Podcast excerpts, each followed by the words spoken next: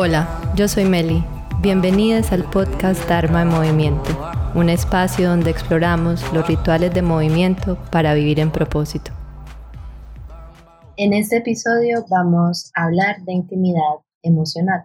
Me imagino que para muchos solamente con escuchar este título ya es como, mm, no sé, quiero salir corriendo y empiezan a surgir todas esas sensaciones normales un poco del miedo y de la vergüenza porque hablar de emociones siempre implica que tenemos que ir un poquito más profundo o tal vez un muchito más profundo y ver partes de nosotros mismos que no nos gusta ver o tal vez recordar eventos de los que no estamos orgullosos o que no nos gustaron, etcétera, etcétera, implica un trabajo de vulnerabilidad.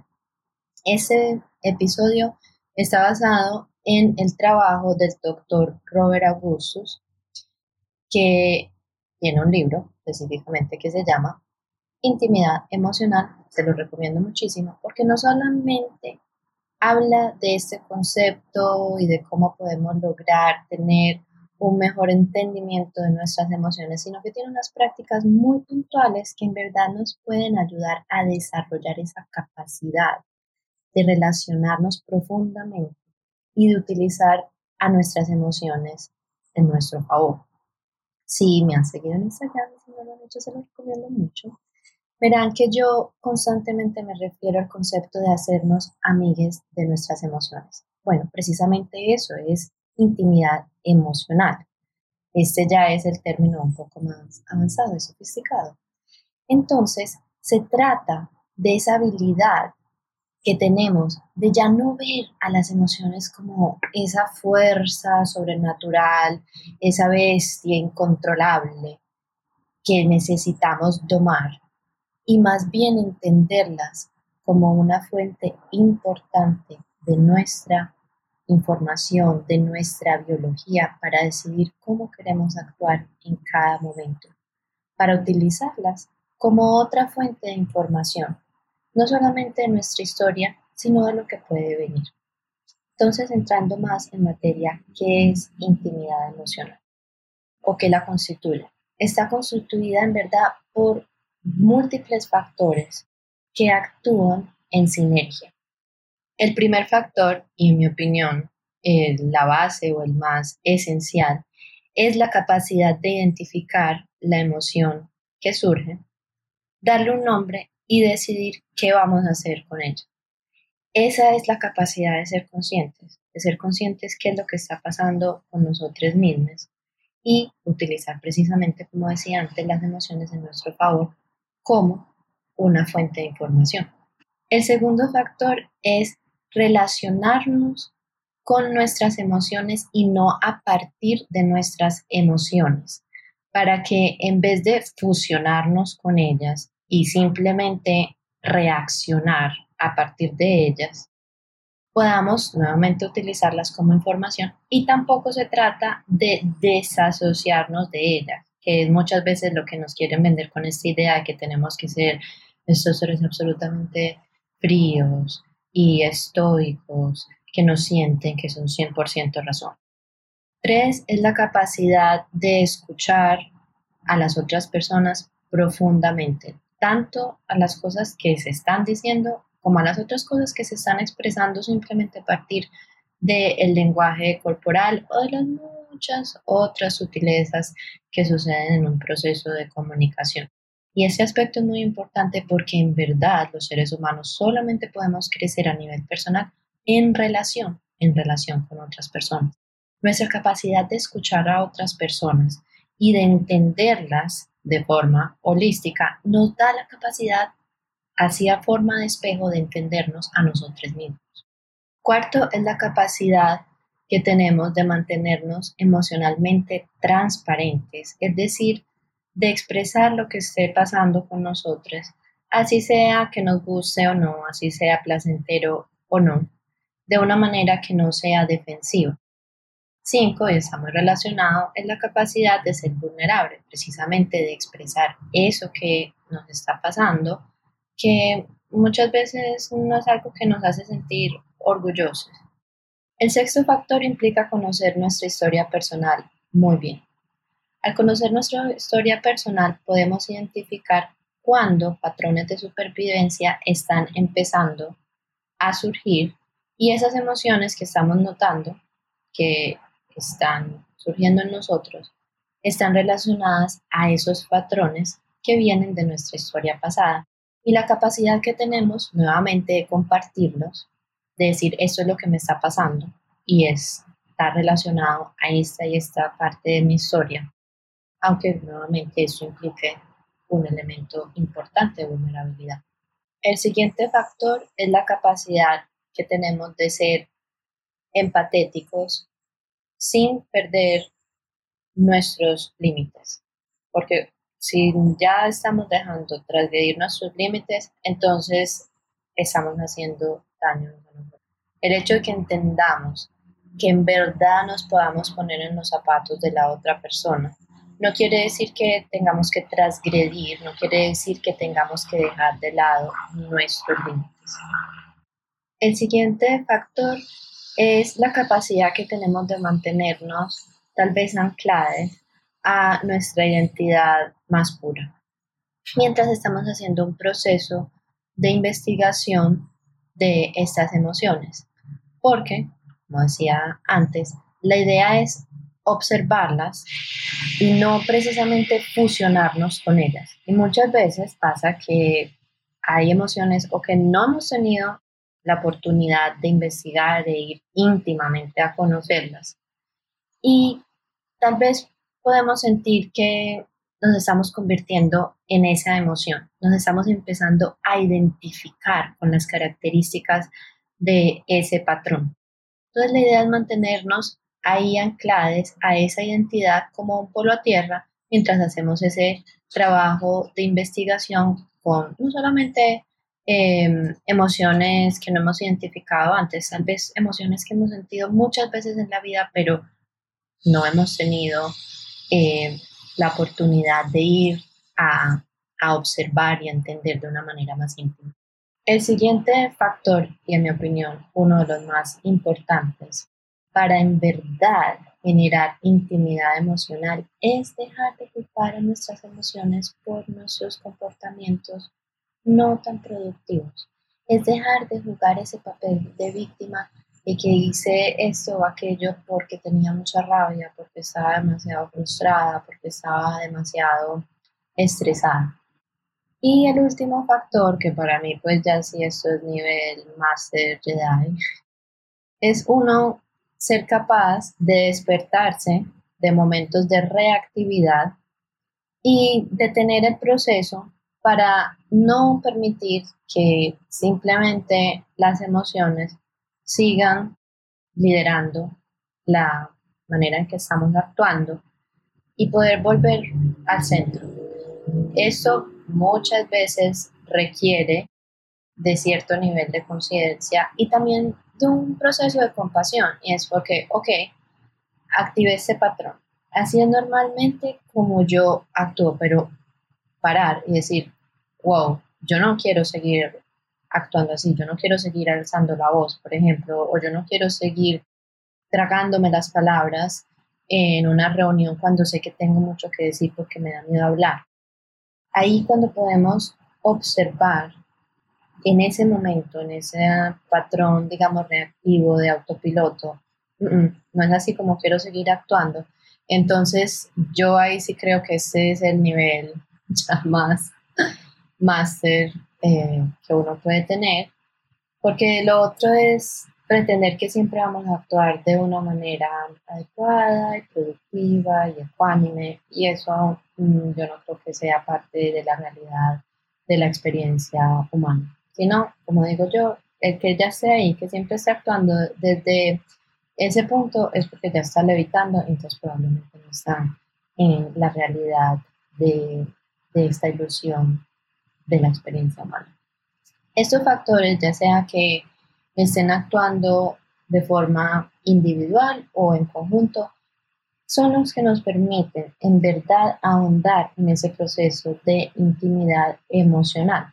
Entonces, podemos escoger uno de ellos para trabajar y basar nuestro proceso desde ahí, tal vez de donde más tengamos facilidad. Algunos de esos factores de lo que escucharon, mi invitación es, escojan algo con lo que ustedes digan, mm, yo puedo hacer eso. Yo creo que para mí es fácil empezar a tener una libreta donde yo empiece a identificar mis emociones, le voy a dar un nombre y voy a decidir cómo quiero actuar. Así sea que esa vez cuando la emoción se presentó, yo no actué así en ese momento, pero hacer ese ejercicio consciente.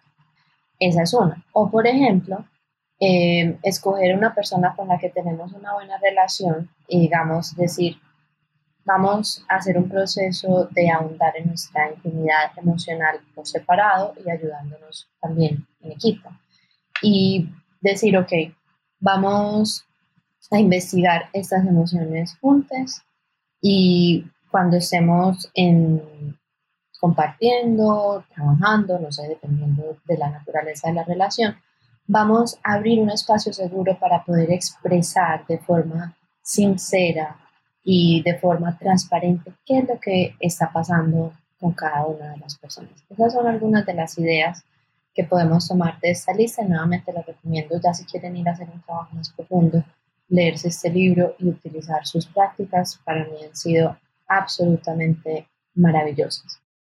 En mi opinión, como les decía al principio, la base de todo eso es empezar a ganar conciencia y es empezar a ganar ese alfabetismo emocional. Y eso solamente parte del proceso de poder identificar qué es lo que está pasando, poder darle un nombre y una vez le doy un nombre, decir, ok, ¿cuál es la manera más productiva para mí de utilizar no solamente la información que me está dando esa emoción, sino los procesos químicos eh, que están pasando con esa emoción la energía que despierta esa emoción y cómo la puedo dirigir hacia un resultado que para mí sea más provechoso. Ya que entendemos un poco más cuáles son los factores que constituyen el proceso de ahondar en la intimidad emocional, vamos a entender un poquito la anatomía de las emociones. Las emociones, más que un sustantivo, son un verbo son un proceso que está de alguna u otra manera siempre en movimiento. Entonces, mm, más que una cosa que queremos sacar de nuestro sistema porque no nos gusta como nos hace sentir, hay veces, es un proceso y un proceso biológico, un proceso natural. Hay algo que es bien curioso sabiendo lo común, pues, lo frecuente y lo vitales que son nuestras emociones para la naturaleza de lo que somos, es muy poco lo que conocemos sobre ella. Es muy poco el esfuerzo que hacemos por construir una relación íntima con ellas. Por ejemplo, la vergüenza. Muchas veces podemos sentir vergüenza por varias cosas que pasan en la vida normal, ciertos estándares sociales que nos han puesto y no cumplimos con ellos o acciones de las que no estamos orgullosos, etc. Y esos procesos pasan, los vemos, los sentimos, pero en verdad no sabemos por qué nos están pasando, cuáles son esos estándares a los que estamos, digamos, reaccionando y cuál sería una mejor manera de utilizar ese proceso de la vergüenza, por ejemplo, en cómo me puedo hacer responsable de mi acción para que mi acción esté más en alineación con la persona que yo me identifico que en el fondo soy. ¿Por qué son tan importantes las emociones? Porque ellas nos dan el lenguaje para podernos comunicar de una manera más profunda, con más significado con nuestros pares. Esa capacidad de comunicación es la que nos ha ayudado a estas especies que tenemos emociones a evolucionar. Hacen parte de un proceso evolutivo. Mm, solamente los animales de sangre caliente, es decir, los mamíferos y algunos pájaros, con algunas excepciones, somos los que tenemos esa capacidad de sentir emociones, de tener, de experimentar emociones. Y hay algo que es muy curioso, si las partes del cerebro que nos ayudan a sentir las emociones dejan de funcionar, tenemos incapacidad para tomar decisiones. Y por eso para mí es súper importante esa análisis y mm, esa capacidad, ese entendimiento de nuestras emociones, más allá de la idea que nos venden que las tenemos que controlar para poder ser estos seres ultra racionales que no sienten nada, es la capacidad de poder tomar decisiones, decisiones alineadas a eso que en verdad queremos ser, decisiones ojalá alineadas al propósito y a la razón por las que estamos aquí. Por eso las emociones son tan importantes, por eso es tan importante investigarlas, entenderlas y crear una relación íntima con ellas. Ahora que tenemos más claro por qué son tan importantes las emociones, también es importante que aclaremos cuál es la diferencia entre la emoción y el sentimiento.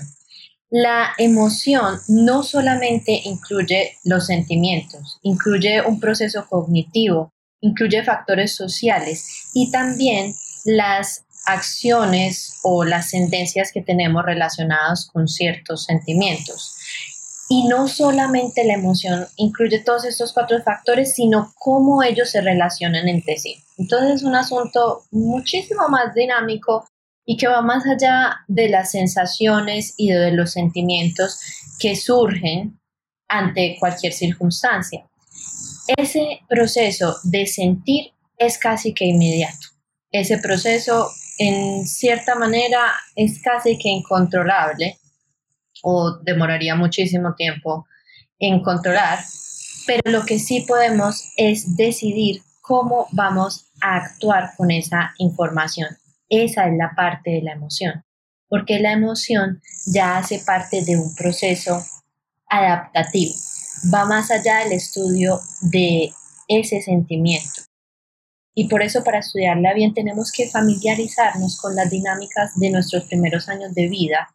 Y aquí viene nuevamente todo esto del eh, inner child work y todas estas cosas que se trabajan tanto en la espiritualidad y en la parte de terapia cognitiva, pero que son muy importantes, porque esos patrones que estamos viendo hoy muy probablemente están informados de nuestra historia pasada. Ese estudio y ese análisis implica un proceso cognitivo. Ya estamos viendo entonces que no es solamente que la emoción es algo incontrolable que surge y que es como esa fuerza de la naturaleza. Implica relacionarnos con suficiente presencia y suficiente cuidado con estos aspectos del pasado para que la acción que digamos antes podía ser más de autopiloto y la presencia de esos patrones de comportamiento tengan menos influencia en cómo nos comportamos hoy.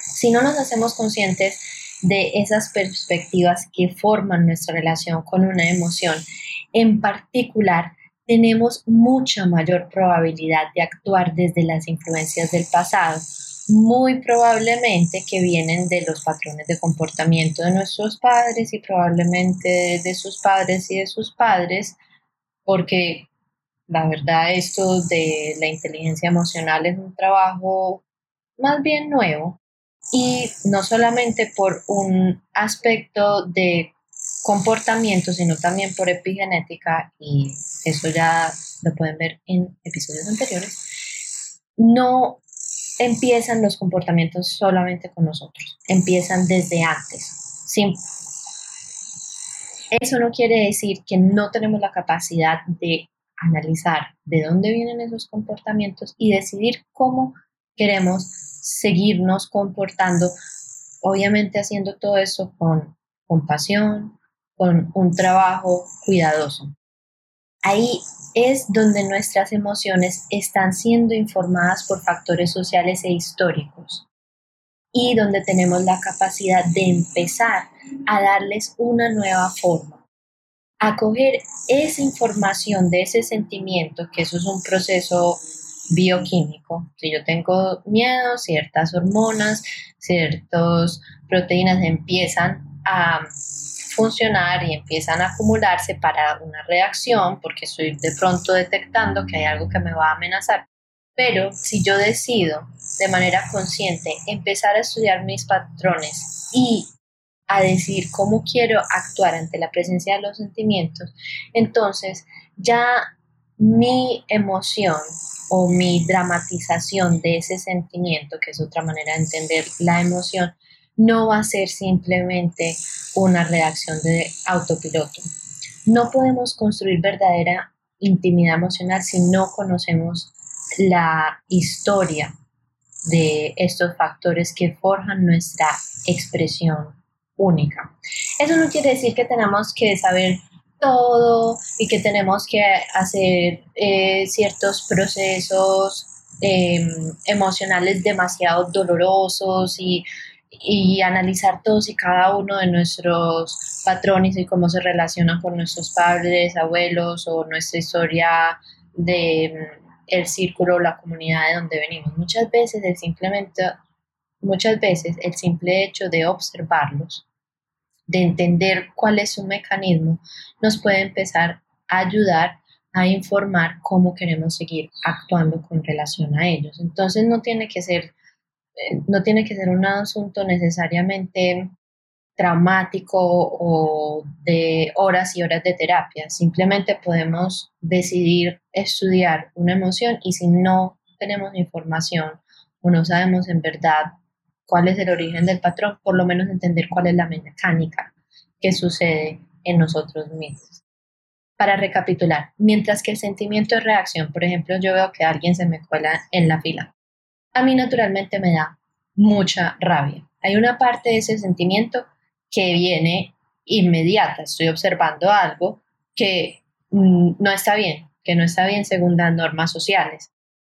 Sin embargo, tengo otra información, veo como, uy, es una persona que en este momento tiene unas muletas. Ok, ese ya es un proceso cognitivo. Esa parte de ese sentimiento que es reacción empieza a informarse con un aspecto cognitivo y yo puedo decidir en ese momento, tengo la habilidad, tengo la posibilidad de no seguir actuando según mi patrón usual sino decidir tal vez como cederle el paso, decirle a otras personas, por favor, déjenlo pasar, y a ir cambiando esa relación. Entonces, nuevamente, ahí es donde la relación con ese sentimiento se vuelve un proceso adaptativo y ahí es cuando se trata de emoción, porque la emoción en verdad es cómo manejamos ese sentimiento o esa sensación, porque la presencia de la sensación es inevitable.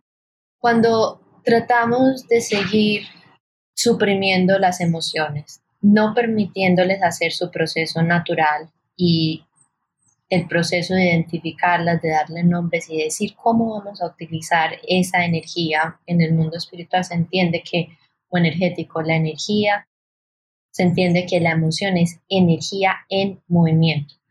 Ya se dio, se dio un hecho, hay algo que yo percibí. Entonces yo voy a decidir cómo voy a utilizar toda esa energía toda esa fuerza que mi cuerpo ya reunió para reaccionar de una manera particular, ojalá de una manera que me convenga más. Cuando no podemos hacer esos procesos naturales, entonces ahí es donde vienen las sensaciones de sobrecogimiento, sobre todo cuando seguimos con esta idea de que las emociones hay que suprimirlas y que hay que controlarlas entonces nos vamos llenando, nos vamos llenando y ahí es donde vienen ciertos momentos donde actuamos o explotamos de manera en manera en que no está en concordancia con quien en verdad somos o donde seguimos recurriendo a otros patrones o círculos viciosos o comportamientos para soltar esas emociones.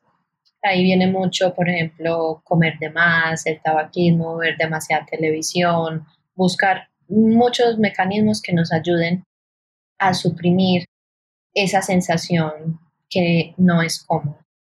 La palabra intimidad implica amistad.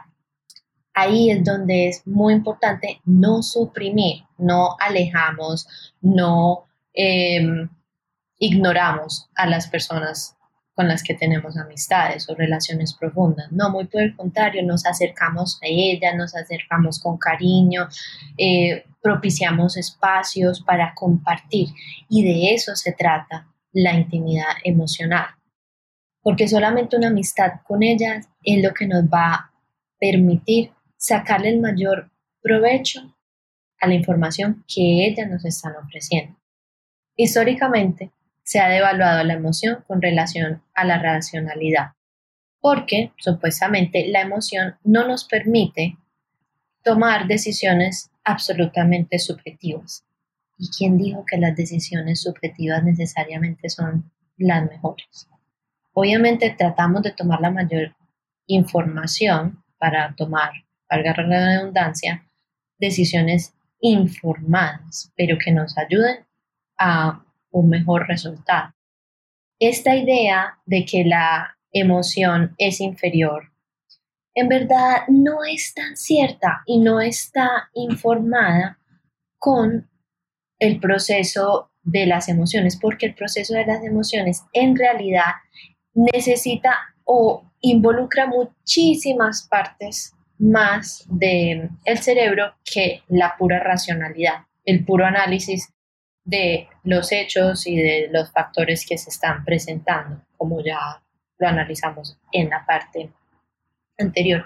Y sin necesidad de irnos a todo un estudio histórico que es bastante interesante y que nuevamente les digo, se lo recomiendo mucho en el libro, eh, de por qué la emoción se ha subvalorado por debajo de la racionalidad inclusive se le ha relacionado más con el aspecto femenino y por lo mismo a las mujeres se nos considera muchísimo más dramáticas y emocionales y por lo tanto muchas veces incapaces de tomar las mejores decisiones y muy por el contrario, como naturalmente y algunas de nuestras diferencias en nuestros cerebros nos ponen un poquito en ventaja para tener más intimidad emocional muchas veces tomamos decisiones que son mucho más provechosas, no solamente a nivel individual, sino para nivel eh, comunidad.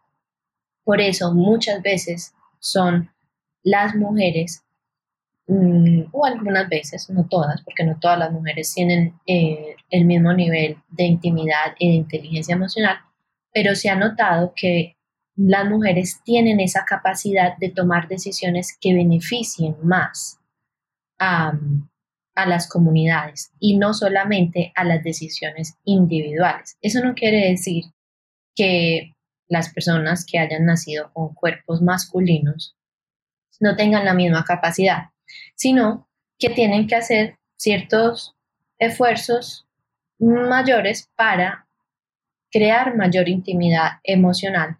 Y esa intimidad emocional luego fácilmente ya les permite acceder a esa capacidad de tomar decisiones de comunidad. Entonces, para recapitular y que no se nos vaya esto muy largo, la intimidad emocional es un proceso muy importante, es un proceso que merece que le dediquemos tiempo.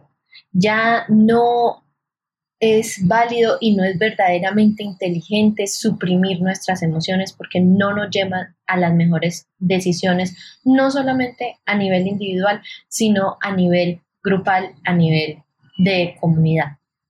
Ahí en este episodio tienen varios eh, tips, sobre todo al principio, o prácticas de cómo empezar a ahondar en su intimidad emocional también pueden buscar apoyo psicológico o terapéutico para ir investigando sus emociones. No siempre necesitamos esperar a que venga un evento dramático para buscar ayuda eh, a nivel mental o psicológico.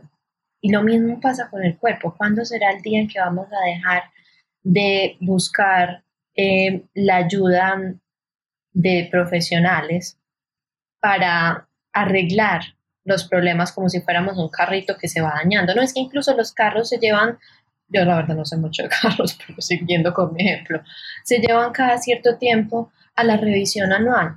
Lo mismo tiene que ser con nuestros cuerpos y nuestras mentes para ver si dejamos de igualmente actuar de forma reactiva con relación a nuestra salud física y mental y nuestra salud emocional, porque ya sabemos que nuestra salud emocional es fuente principal y base para tomar mejores decisiones, decisiones que nos ayuden a estar a esos lugares donde queremos estar.